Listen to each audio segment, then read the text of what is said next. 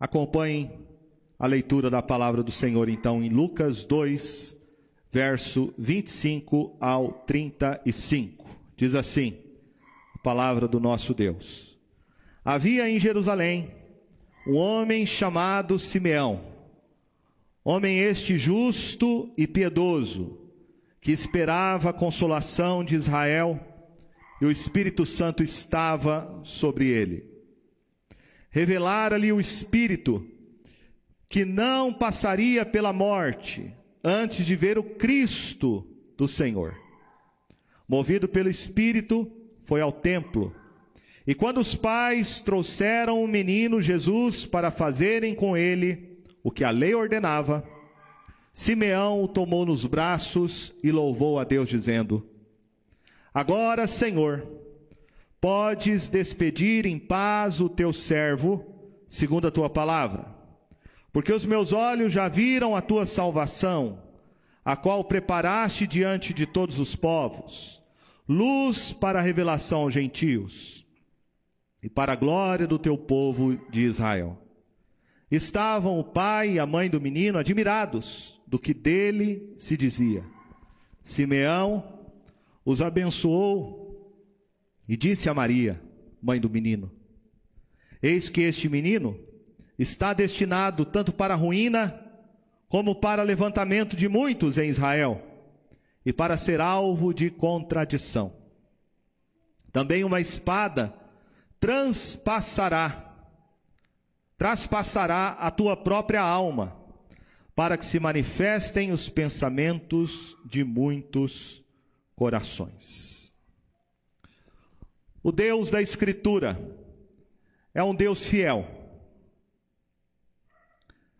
A palavra de Deus diz que a fidelidade do Senhor é grande e que ela vai de geração em geração. O Deus da Escritura é um Deus fiel às suas promessas. Nós olhamos para algumas das promessas de Deus. Por exemplo, vemos a promessa que Deus fez a Abraão.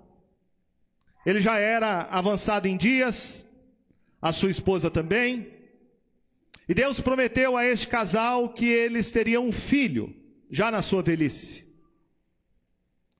Olhamos e vemos que Deus prometeu libertar Israel da opressão do Egito. Deus levanta Moisés, Deus conduz seu povo durante 40 anos de peregrinação no deserto.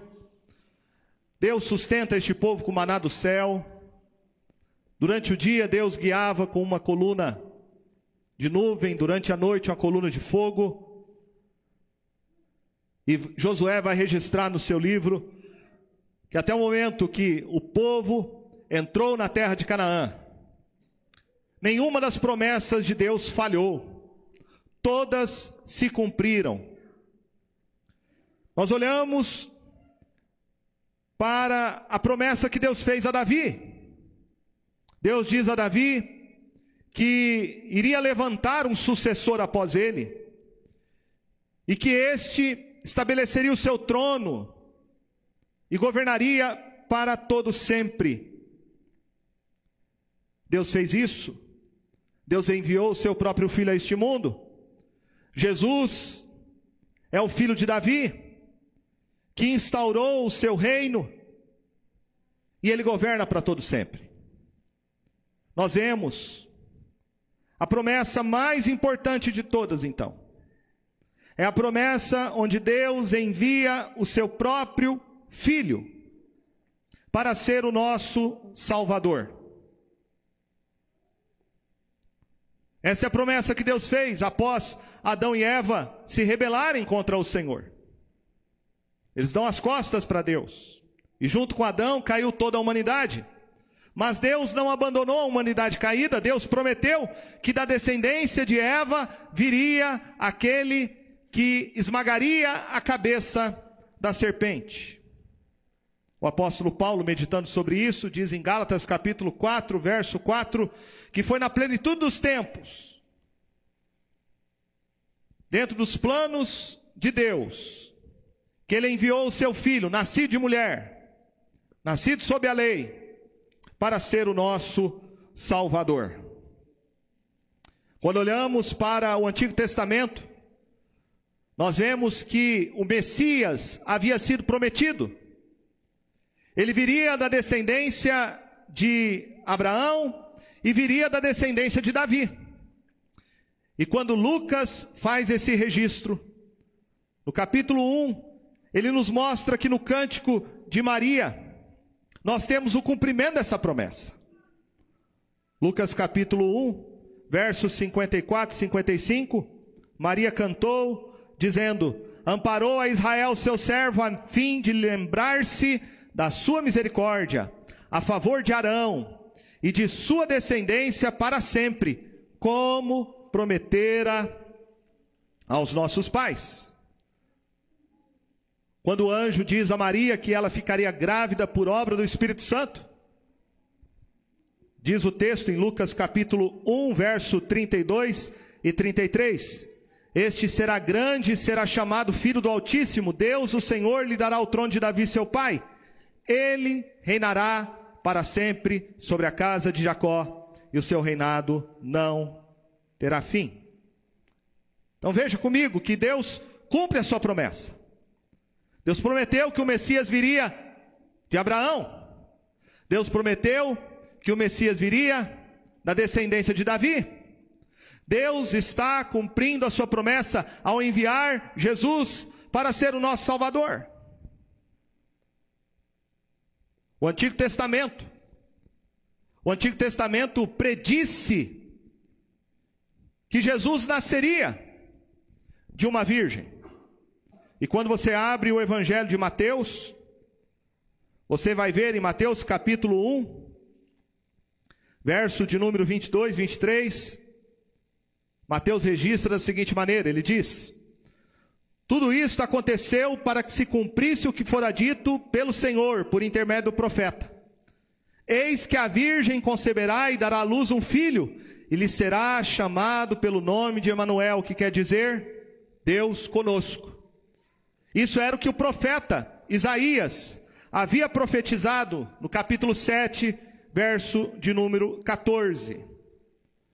Nós também vamos ver no capítulo 2 de Mateus, no verso 6, onde Jesus haveria de nascer segundo a profecia de Miqueias, no capítulo 5 do seu livro, no verso 2. Diz o texto: E tu, Belém, terra de Judá, não és de modo algum a menor entre as principais Judá, porque de ti sairá o guia que há de apacentar a meu povo Israel. Jesus nasce de uma virgem, porque o profeta havia falado que ele nasceria de uma virgem. Ele nasce na cidade de Belém, segundo o profeta Miqueias, porque esta era a profecia. Mas não para por aí. Você vai ver também, no capítulo 3 de Mateus, ele dizendo que havia uma profecia de que antes da vinda de Jesus haveria o seu precursor, aquele que iria preparar o seu caminho. E Mateus vai registrar essa profecia, dizendo aí, no capítulo 3, verso 3: porque este é o referido por intermédio do profeta Isaías. Voz do que clama no deserto, preparai o caminho do Senhor, endireitai as veredas. João Batista, conforme havia sido profetizado por Isaías no capítulo 40, verso 3, e Malaquias, capítulo 3, verso 1. Então o que eu quero mostrar para você é que tudo está se cumprindo dentro dos planos de Deus. O nosso Deus é um Deus de promessa. O nosso Deus é um Deus que cumpre as suas promessas. É um Deus que cumpre a sua palavra. Agora, quando olhamos para o Evangelho de Lucas, nós vamos ver que Lucas, ele alista uma série de testemunhos sobre o cumprimento da promessa de Deus. Isso é algo muito interessante, porque no Antigo Testamento, você vai ver que para Deus considerar uma testemunha válida, era necessário que essa testemunha tivesse mais duas ou três pessoas consigo para testemunhar aquele fato. Você vai ver exatamente Lucas falando para o seu amigo Teófilo a respeito dessas testemunhas.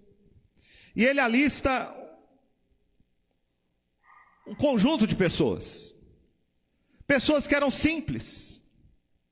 Pessoas que não faziam parte da elite de Israel. Ele vai colocar na sua galeria de testemunho sobre a veracidade acerca de quem é Jesus. Um primeiro casal. Um casal idosos, que era Zacarias e Isabel, pais do profeta João Batista.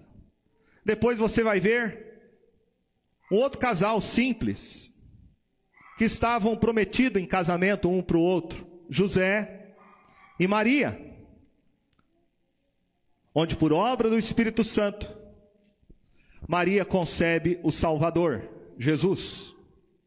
Depois você vai ver Lucas colocando os pastores, homens simples e letrados, excluídos da sociedade judaica.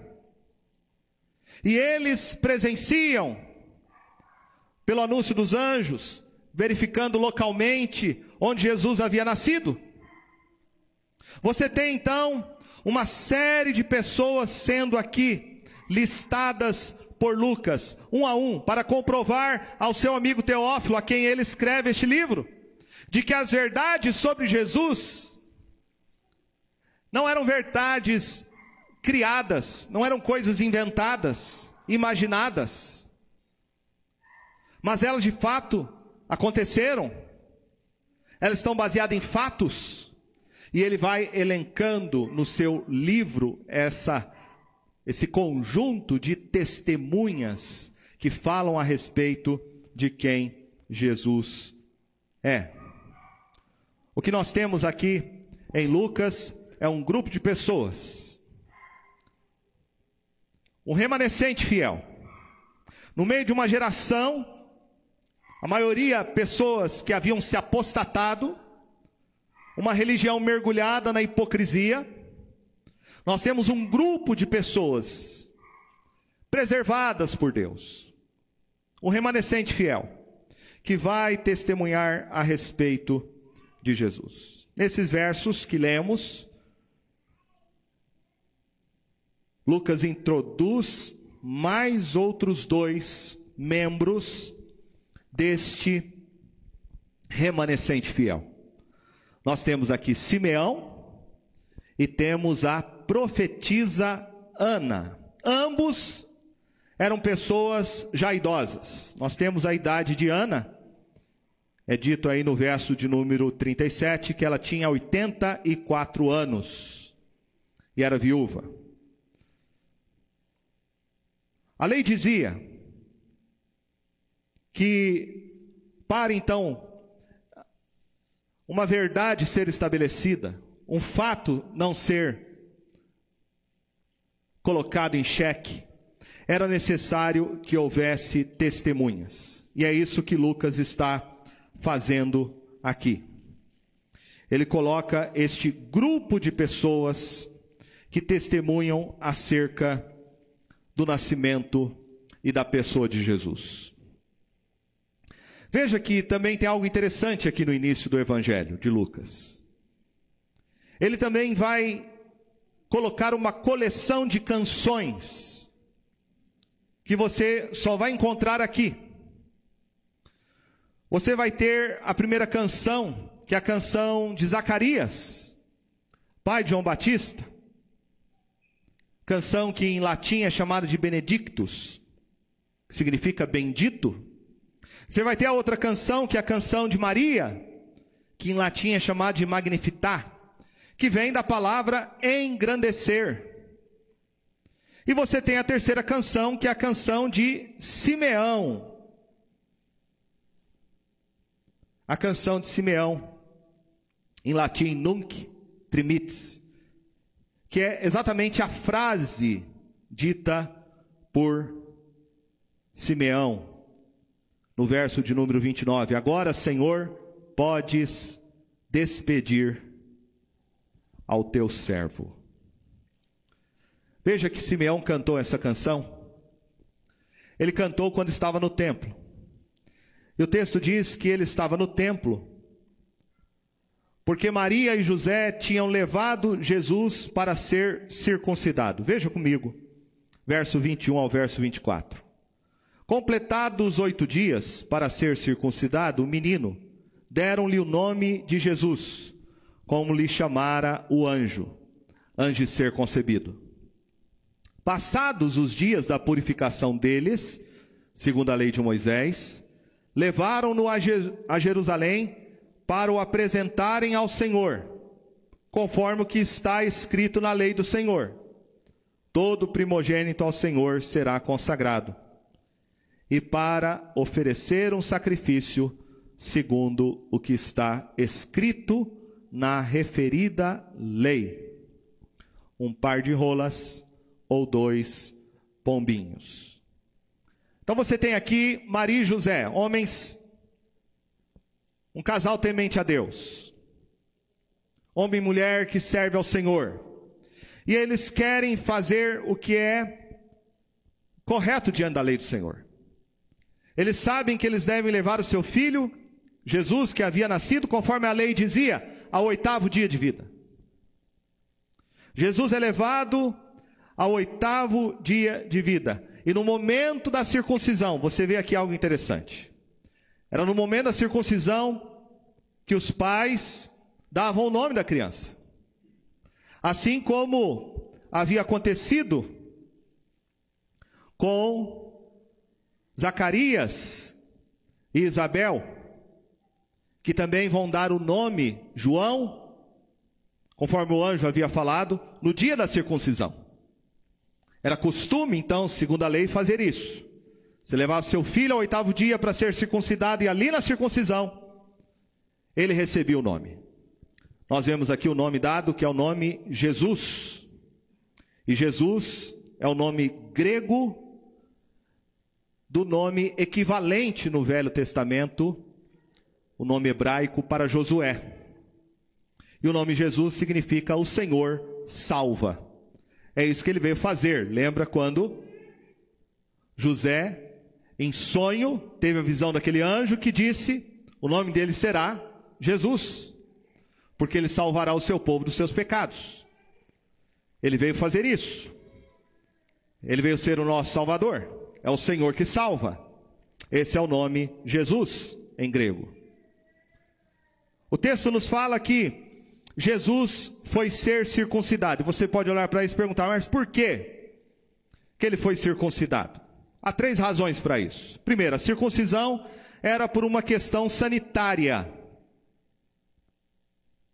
A circuncisão, ela prevenia o homem de ter complicações ao longo da vida, de contrair infecções após seu nascimento. Segundo lugar, a circuncisão era um selo de identidade. Deus estabeleceu a circuncisão lá com Abraão e disse que o seu povo deveria ser circuncidado e Abraão deveria circuncidar o seu filho, todos nascidos da sua casa e as crianças que nascessem ao oitavo dia de vida. A circuncisão é uma carteira de identidade. O povo de Deus era circuncidado e a circuncisão era um sinal de que eles pertenciam ao pacto, à aliança que Deus havia feito com eles. Mas há um terceiro sentido aqui da circuncisão, que a circuncisão tinha uma lição espiritual. Ela tinha um caráter espiritual. E circuncidar a criança seria a remoção da imundícia, do pecado. Portanto, a circuncisão simbolizava uma limpeza espiritual. Veja que muitas vezes os profetas vão dizer no Velho Testamento para o povo de Israel, que já era circuncidado, dizendo: circuncidai o vosso coração. Porque a circuncisão na carne não garante a conversão do coração. A limpeza externa nem sempre sinaliza uma limpeza interior. Por isso Deus instituiu a circuncisão no Velho Testamento. E é muito interessante a gente ver Jesus sendo circuncidado. Você pode perguntar, mas Jesus precisava ser circuncidado? Eu digo que sim, digo que não. Eu digo que não, porque Jesus nasceu sem pecado. Ele foi concebido no ventre de Maria por obra do Espírito Santo. Ele não nasceu com a culpa original de Adão, com a qual todos os homens nascem. Jesus não precisava ser circuncidado, mas ele foi circuncidado. E por que ele foi circuncidado? Ele foi circuncidado porque, segundo o apóstolo Paulo em Gálatas 4, ele nasceu debaixo da lei. Ele nasceu para cumprir a lei. E nós vemos isso desde o seu nascimento. Ele cumpriu a lei. Ele, quando foi ser depois batizado por João Batista, iniciando seu ministério público com 30 anos de idade, João Batista diz: Você vem a mim, eu que devo ser batizado. E Jesus diz: Não, me batize para que se cumpra toda a justiça. Então, em Jesus, nós temos o cumprimento de toda a lei de Deus. Ele veio cumprir toda a lei de Deus. E ele veio cumprir toda a lei de Deus para ser o nosso substituto. Ele veio cumprir a lei de Deus para ter méritos diante de Deus que nenhum homem é capaz de ter, porque nenhum homem consegue obedecer toda a lei.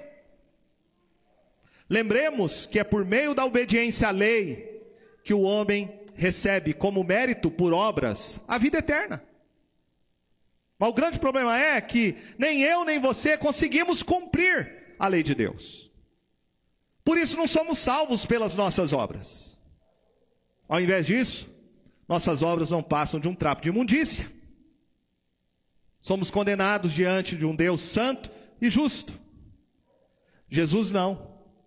Jesus nasceu debaixo da lei. Jesus cumpriu toda a lei.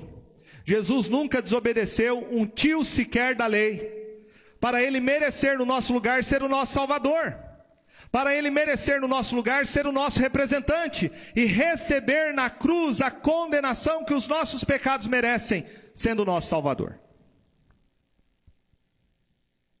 Jesus, desde o seu nascimento, ele cumpriu toda a lei de Deus em nosso lugar. Em Jesus nós vemos uma transição que é muito interessante a gente entender. Em Jesus nós temos a mudança da forma que o sinal da aliança passa a se tornar no Novo Testamento.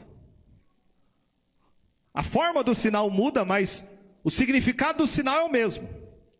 Por isso, ele é tanto circuncidado quanto batizado. E Paulo vai dizer isso em Colossenses, falando a respeito do batismo de Cristo, que é a sua circuncisão. Nós que cremos na aliança, cremos que Deus fez uma aliança conosco e cremos que Deus fez uma aliança também com os nossos filhos, com a nossa descendência. Todo pai crente, assim como Maria e José, levaram Jesus para receber o sinal da circuncisão. Todo pai crente deve trazer também os seus filhos para receberem o sinal da circuncisão de Cristo, que não é mais a circuncisão feita por mãos, mas a circuncisão de Cristo é o batismo. Bom, nós vemos este casal levando Jesus para receber o sinal da aliança. E quando eles chegam lá, o texto diz que este homem chamado Simeão toma Jesus nos braços e faz essa canção. Essa canção é a canção do Evangelho. Veja primeiro quem é que cantou ela. A Bíblia diz aí no verso de número 25: Havia em Jerusalém um homem chamado Simeão, homem este justo e piedoso, que esperava a consolação de Israel, e o Espírito Santo estava sobre ele. Primeira característica de Simeão, ele era um homem, provavelmente a gente não tem a idade, sabemos da idade de Ana, profetisa, que também estava no templo, mas a idade dele provavelmente era já uma idade avançada. Avançada porque você tem aí a referência no verso 26, que o Espírito Santo revelou a ele que ele não passaria pela morte antes de ver o Cristo. E o verso 29, quando ele então canta dizendo: Agora, Senhor, pode despedir em paz o teu servo, segundo a tua palavra, mostrando que ele era já avançado em sua idade. O nome Simeão é um nome bíblico. Você vai encontrar o nome dele referente a uma das tribos de Israel, a tribo de Simeão. Você vai encontrar Pedro, que tinha por nome Simeão. E o nome Simeão é muito interessante e muito sugestivo dentro do texto, porque o nome Simeão significa Deus ouviu. Deus ouviu. Era o anseio do coração deste homem. Apesar da sua idade avançada, ele sabia que ele um dia pegaria em seus braços e viria a salvação. Veja que o texto fala sobre o caráter deste homem. Diz que ele era um homem justo e piedoso. Justo e piedoso.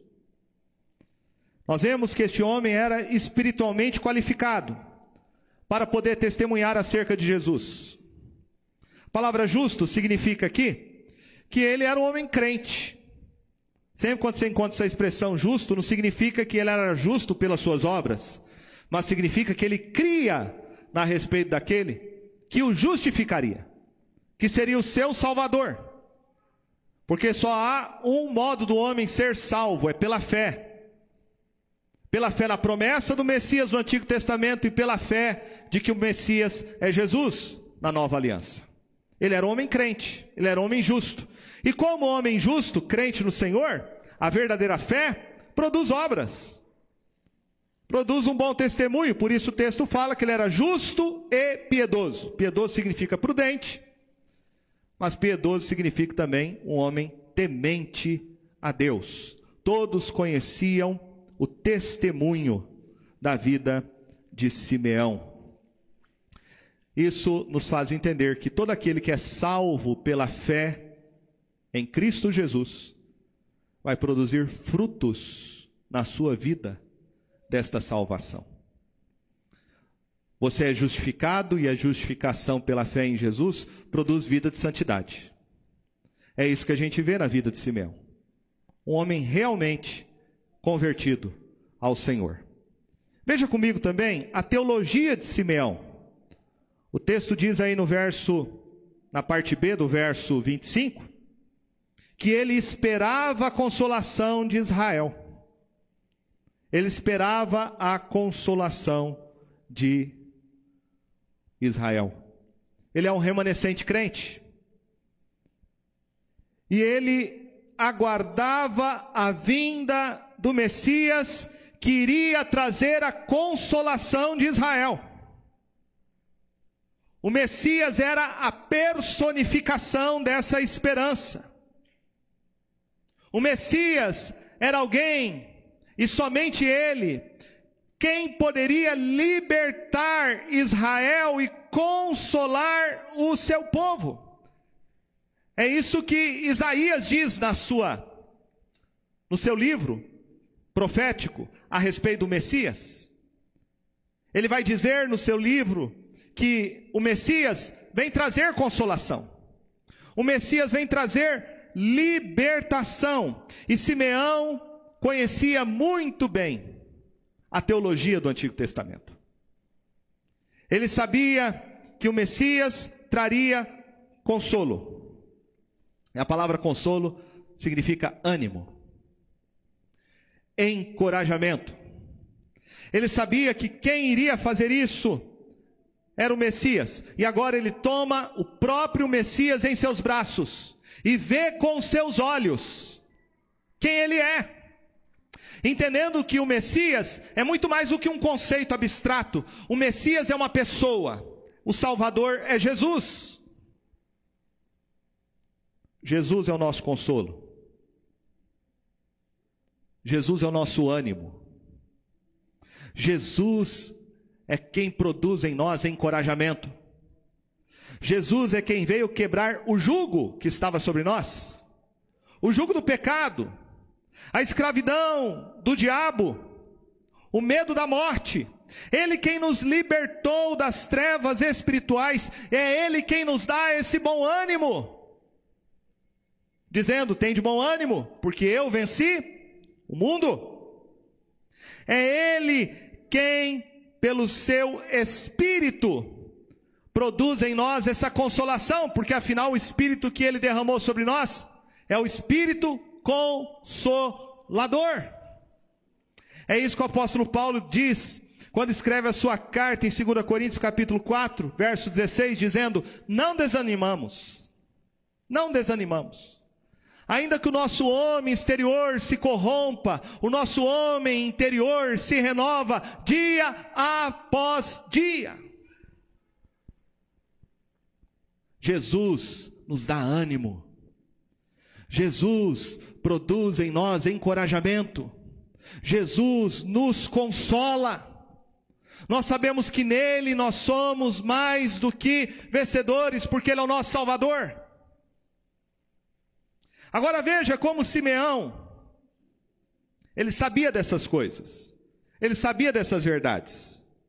O texto diz no verso de número 26, na, verso 25, na parte B, que o Espírito Santo estava sobre ele. E no verso 26 diz: revelara-lhe o Espírito Santo que não passaria pela morte antes de ver o Cristo do Senhor. Aqui nós temos o ministério do Espírito Santo, descrito na vida de Simeão. O Espírito Santo não é uma força, o Espírito Santo não é uma energia, o Espírito, Espírito Santo é a terceira pessoa da Trindade, ele é Deus. É o Espírito Santo que você vai ver no testemunho de Isabel, quando ela cheia do Espírito Santo, porque estava grávida de João Batista. Diz que Maria seria bendita entre todas as mulheres, porque ela estava grávida de Jesus.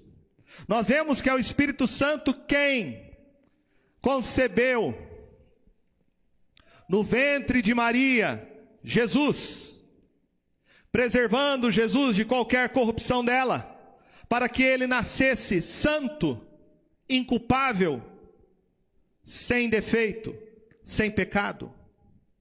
Nós vemos aqui que é o Espírito Santo que revela a Simeão. O Espírito Santo deu discernimento a Simeão de poder entender que ele não iria morrer sem antes ver o Cristo, o ungido de Deus. E o texto fala que é o Espírito Santo que moveu Simeão a ir ao templo. Quando Maria e José foram levar Jesus para fazer conforme o que a lei ordenava. Então, o que eu quero mostrar para você com isso é: Deus está no controle da história. Deus dirige cada detalhe. A gente tem que olhar a vida com a partir desses óculos, de que não existe acasos, não há coincidências. O que há é um Deus providente.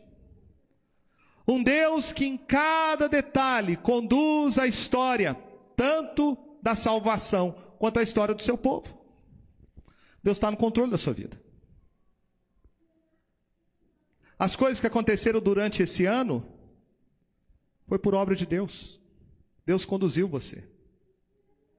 Deus dirigiu você até aqui. Sejam nas coisas boas ou nas coisas ruins.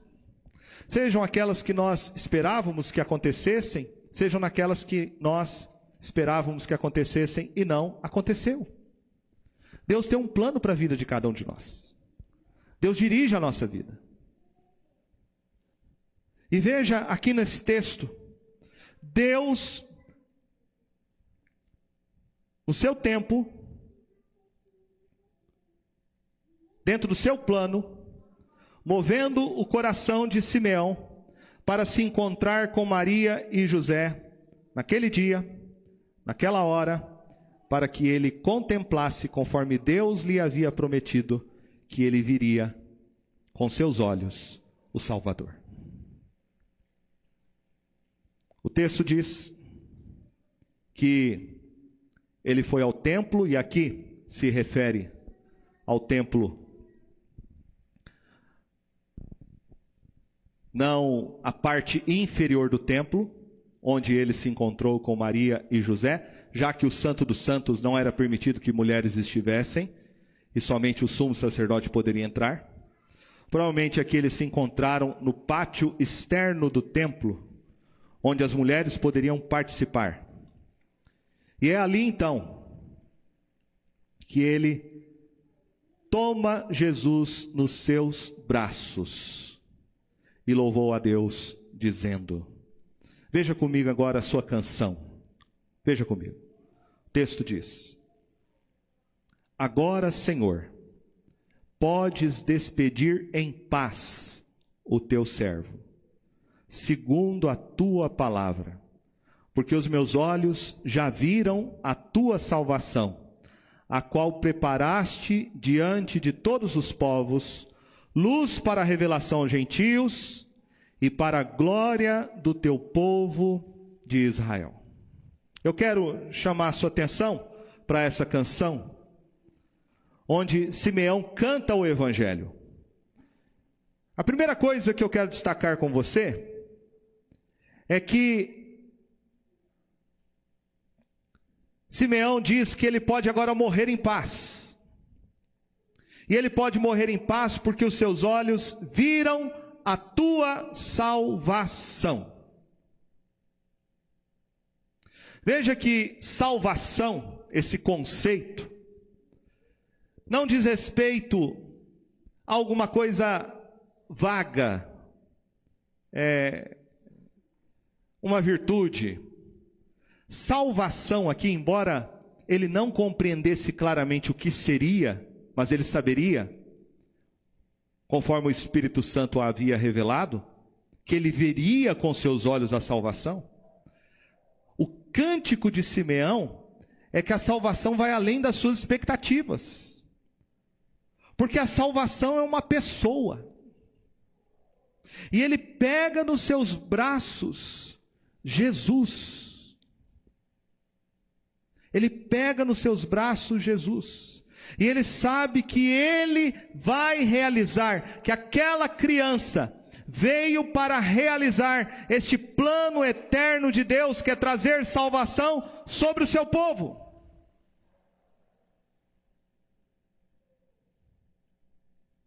Veja que ele diz: Olha, Senhor, pode despedir em paz o teu servo. Está usando uma palavra aqui para falar da sua morte. Porque é assim que o crente morre, ele se despede deste mundo. E ele agora tem tranquilidade de alma para morrer. Porque finalmente a promessa de Deus se cumpriu. Ele pegou nos seus braços Jesus o Salvador. Quando eu olho para isso, eu pergunto a mim mesmo e a você: qual é a sua maior expectativa? O que é que você espera que aconteça na sua vida? Qual o seu maior sonho? Veja que o maior sonho de Simeão era ver Jesus. O maior sonho dele era ter um encontro pessoal com o seu Salvador.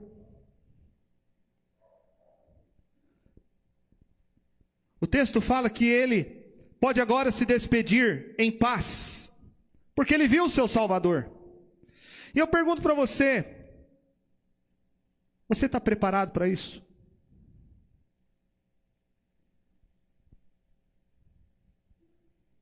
Você está preparado para se despedir deste mundo?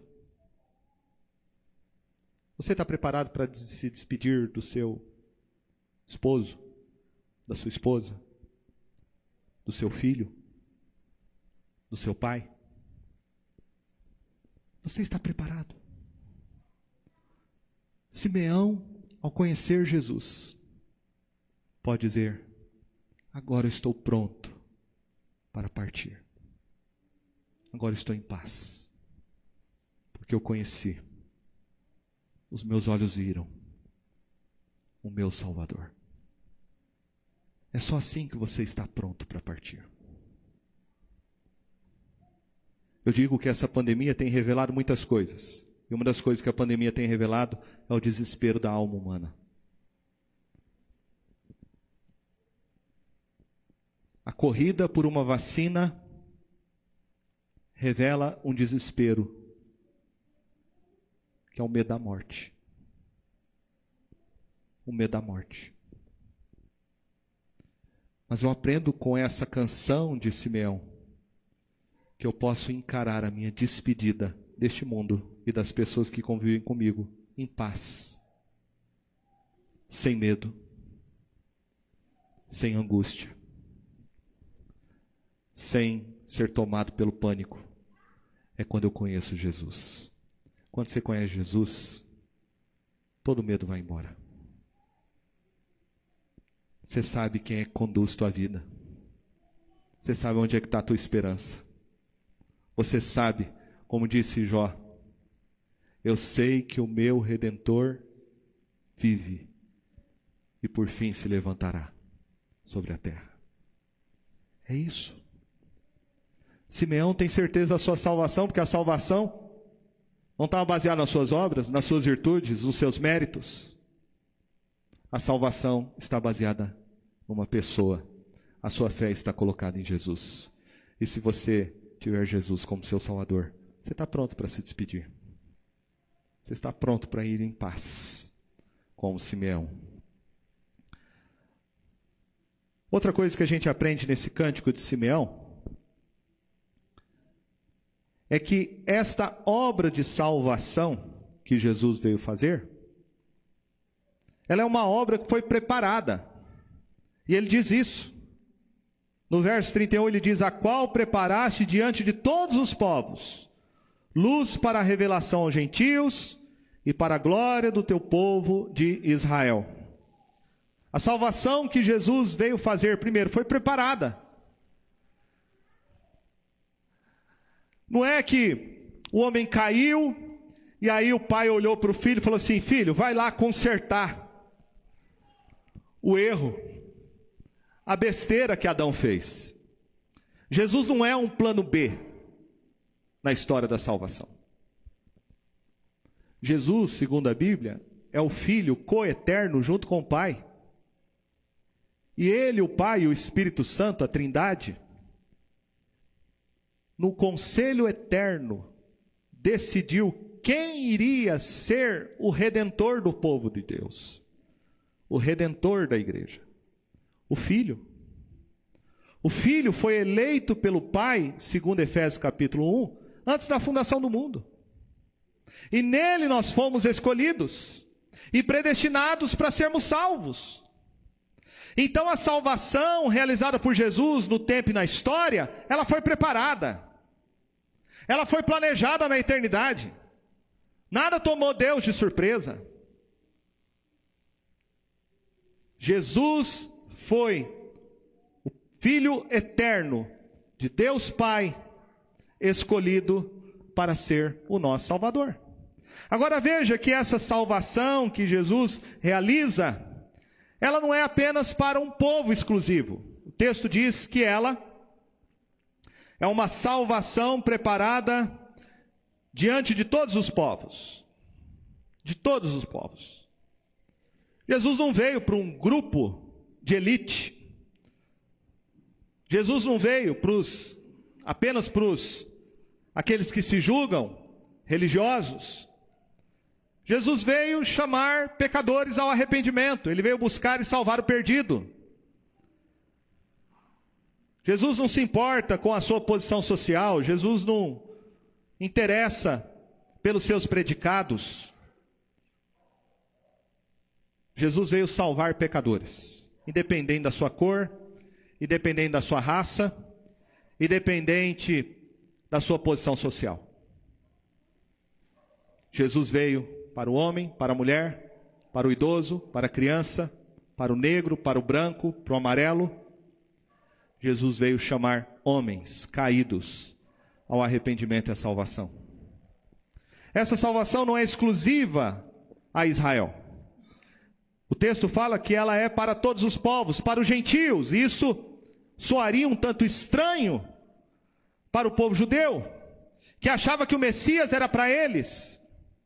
Mas o cântico Simeão, ele compreende que a salvação realizada por Jesus é para toda a gente, de todas as nações, de todas as tribos, de todos os povos. Ele é o único Salvador. Mas diz mais. Simeão diz na sua canção que Jesus é a luz para a revelação aos gentios. Isso é muito interessante, porque pressupõe que os homens estejam em trevas. E a Bíblia vai dizer que as trevas são a nossa condição espiritual desde quando nascemos. O homem nasce em trevas. O homem não entende a Deus, não compreende a Deus. O pecado cegou o nosso entendimento. Mas não somente isso, o pecado nos afasta também da luz. Por isso o homem anda e não sabe para onde vai, porque as trevas lhe cegaram os olhos. Portanto, Jesus é a luz, a verdadeira luz que vem ao mundo e ilumina todo homem. Ele mesmo disse, em João capítulo 8, verso 12: Eu sou a luz do mundo, quem me segue não andará em trevas, pelo contrário, terá a luz da vida. Jesus é quem nos ilumina, Ele quem nos liberta da ignorância espiritual. Jesus é quem nos revela quem é o Pai, e através dele conhecemos o Pai. Jesus também nos liberta do poder das trevas quando a luz dele brilha em nós, nós somos transformados graciosamente e agora passamos a andar na luz, porque ele é luz. Veja que nesse cântico, então, de Simão, nós temos um desejo missionário no seu coração. E ele quer que todas as pessoas, não somente ele, mas todas as pessoas de todos os povos, de todas as nações, conheço a Jesus. Agora veja algo interessante. O texto diz no verso 33 ao verso 35 que após ele terminar esse louvor, esse cântico, Maria e José estavam ali, ficaram admirados e Simeão se volta para Maria, diz o verso 34. Ele os abençoou e disse a Maria, mãe do menino: Eis que este menino está destinado tanto para a ruína como para levantamento de muitos em Israel e para ser alvo de contradição. Ele se volta para Maria, por quê? Você vai ver que José está presente na vida de Maria e Jesus, até quando Jesus completa 12 anos. Naquela viagem que eles fazem para comemorar a Páscoa, e os pais acabam perdendo Jesus, depois vão encontrá-lo lá na sinagoga, lendo a Escritura. Depois dos 12 anos, você não vai ver mais a figura de José. E aos 30 anos, quando Jesus inicia o seu ministério público, Você vai ver em Mateus capítulo 13, versos 55 e 56, falando a respeito de Maria e dos irmãos de Jesus. Mas não fala a respeito de José. Nós não podemos afirmar isso, mas provavelmente Maria ficou viúva. Entre os 12 anos até os 30 anos de Jesus, José provavelmente tenha morrido, tenha falecido. Por isso a palavra é para Maria. Simeão se dirige a ela, alertando Maria sobre o que ela vai ver a respeito de Jesus. E veja que é algo muito interessante o que ele diz. Primeiro, ele vai dizer para Maria que o ministério de Jesus vai causar divisão e separação entre as pessoas. Essa é a primeira coisa que ele diz. Eis que este menino está destinado tanto para ruína, como para levantamento de muitos em Israel. Primeira coisa, Jesus vai dividir. O ministério de Jesus vai definir dois grupos de pessoas. Tem aqueles que vão reconhecer Jesus como Messias e vão amá-lo como seu Salvador. E tem aqueles que vão rejeitar Jesus como Messias e vão ter ódio dele, ao ponto de querer matá-lo. Jesus mesmo disse essas mesmas palavras em Lucas capítulo de número 12, verso de número 51 ao verso de número 53 quando disse assim: Supondes que vim para dar paz à terra? Não, eu vou-lo afirmo, antes divisão. Porque daqui em diante estarão cinco divididos numa casa, três contra dois, e dois contra três. Estarão divididos pai contra filho, filho contra mãe, pai, mãe contra filha, filha contra mãe, sogra contra nora e nora contra sogra. Por que a família estará dividida? Porque não se dão bem? Não, é por causa de Jesus. É isso que ele está dizendo. Por isso eu vim trazer espada, divisão, cisão. Tem gente que vai seguir a Jesus e vai ser odiado pelos seus. Vai ser odiado pelo seu pai, pela sua mãe, pelos seus irmãos, pelo seu filho, pela sua nora. Jesus pode causar uma divisão na família. Embora ele não queira isso. Queira que todos sejam unidos e todos o reconheçam como Salvador, mas há muitos que vão rejeitar Jesus e vão ter ódio de Jesus. E por odiar Jesus, vão odiar você. Porque Jesus disse: se me odiaram, vão odiar você. Se me perseguiram, vão perseguir você. Veja aqui que há um preço em seguir a Jesus. E o preço é ser rejeitado pelos homens.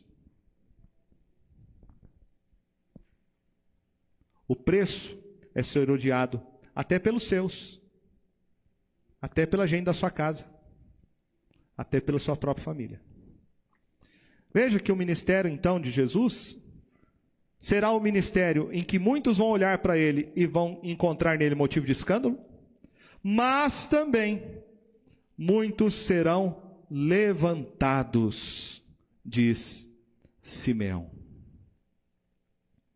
Muitos serão condenados e muitos serão salvos. O ministério de Jesus causaria um duplo impacto no coração dos homens, uma resposta dupla: de amor ou de rejeição, de fé e arrependimento ou de endurecimento e impenitência. Mas não somente isso, Simeão diz que o ministério de Jesus também seria acompanhado de um sinal, e ele fala aí no verso 34 no final. Para ser alvo de contradição. Para ser alvo de contradição. A palavra contradição também pode significar oposição, rejeição.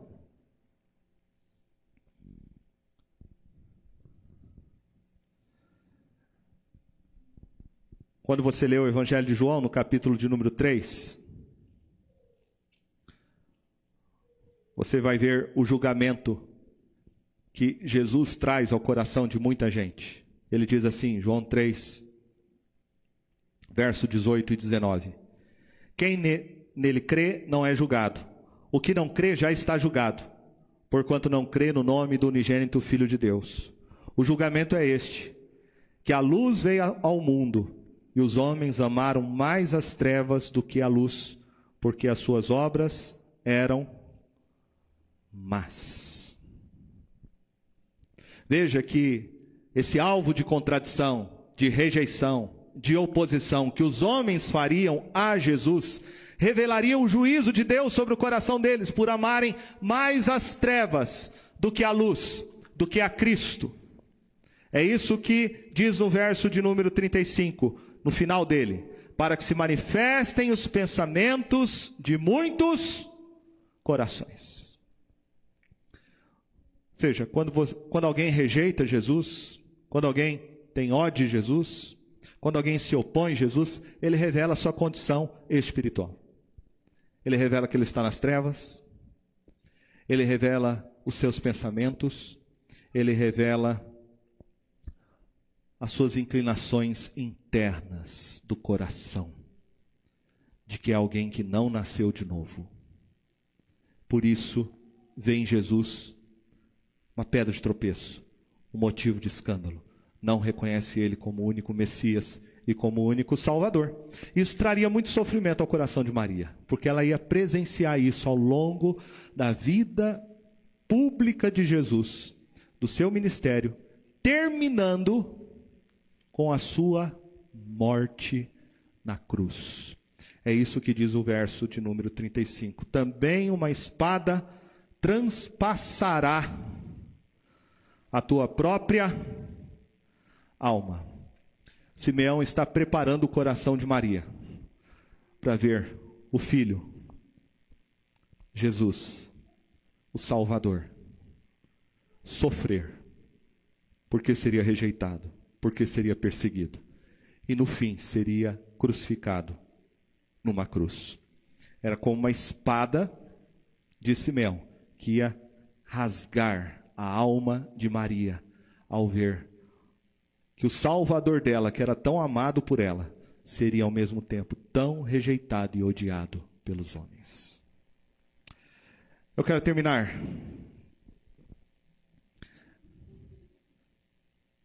Dizendo para você que esse cântico de Simeão é nada mais do que o Evangelho cantado pelos seus lábios. Ele canta quem é o nosso Salvador, Jesus. Ele canta o que Jesus veio fazer ele veio trazer salvação. Ele canta a oposição e conflito que haveria durante o ministério terreno de Jesus e o povo que o seguiria como seu único Senhor e Salvador. O que, que nós aprendemos aqui? A gente aprende, em primeiro lugar, que Deus é um Deus que cumpre a sua promessa. E é isso que eu vejo nesse texto. Nós temos Simeão e temos Ana, dois idosos. Você pode pensar, são velhos demais. Mas a palavra de Deus diz que foi no tempo de Deus que Deus fez convergir todas as coisas, trazendo Jesus para ser o nosso Salvador. Deus não chega atrasado. Deus nem chega adiantado. Ele tem o tempo nas suas mãos. E uma coisa que a gente precisa aprender nessa pandemia é isso. Nós que estamos acostumados com o imediatismo, cujo conforto da tecnologia tem gerado essa ansiedade no coração de muita gente. Nós precisamos aprender a esperar em Deus, a esperar o tempo de Deus, crer que Ele está no controle da história e que no tempo certo Ele cumpre a sua promessa. No tempo certo. Mas eu quero chamar a sua atenção para uma segunda lição, que é a maior alegria de Simeão. E a sua maior expectativa era ele poder conhecer a Jesus. E eu quero dizer isso para você nessa noite. Nós precisamos conhecer a Jesus. Eu vejo aqui nessa simbologia de Simeão, tomando Jesus nos seus braços, um ato de fé. Primeiro, ele toma Jesus nos braços como se fosse um presente. Porque é assim que a gente recebe um presente, a gente estende os braços, sem ter nada, sem merecer nada. Como alguém já disse, receber a salvação é como um mendigo que recebe o pão, sem ter nada em troca. É assim que nós recebemos Jesus. Nós estendemos as mãos, a mão da fé, que acolhe e recebe o que Deus nos dá de graça, o seu Filho, o nosso Salvador Jesus. E nós o abraçamos como Simeão. Eu quero dizer para você nessa noite: receba Jesus. Estenda as tuas mãos. Abrace Jesus. Ele é o teu Salvador. Através de você, Ele quer que muitas pessoas o conheçam. O que, que nós podemos oferecer a Deus por tão grande presente? Em ter nos dado o seu próprio filho. Eu aprendo com Simeão que eu devo louvá-lo por isso. Eu devo oferecer minha vida em gratidão pelo que ele fez por mim, sem eu merecer. Que você nessa noite possa receber Jesus como teu Senhor e Salvador. Se você o já tem, o abrace, o ame, sirva-o, adore-o, consagre sua vida a Ele, sabendo que a sua vida está nas mãos poderosas dEle, e que Ele conduz sua vida, que Ele dirige a sua história. Que tudo se cumprirá conforme Ele prometeu para cada um de nós. Que Deus possa consolar o nosso coração com isso. Saber quem é Jesus, o que Ele veio fazer. É Ele que nos consola, Ele que nos anima. A nossa expectativa não está nas coisas deste mundo, não está numa vacina, não está na economia, na política. A nossa expectativa está em Jesus e quando a gente coloca nossa expectativa em Jesus, Deus não frustrará essa expectativa. Que Deus nos abençoe, abençoe sua vida. Em nome de Jesus. Amém.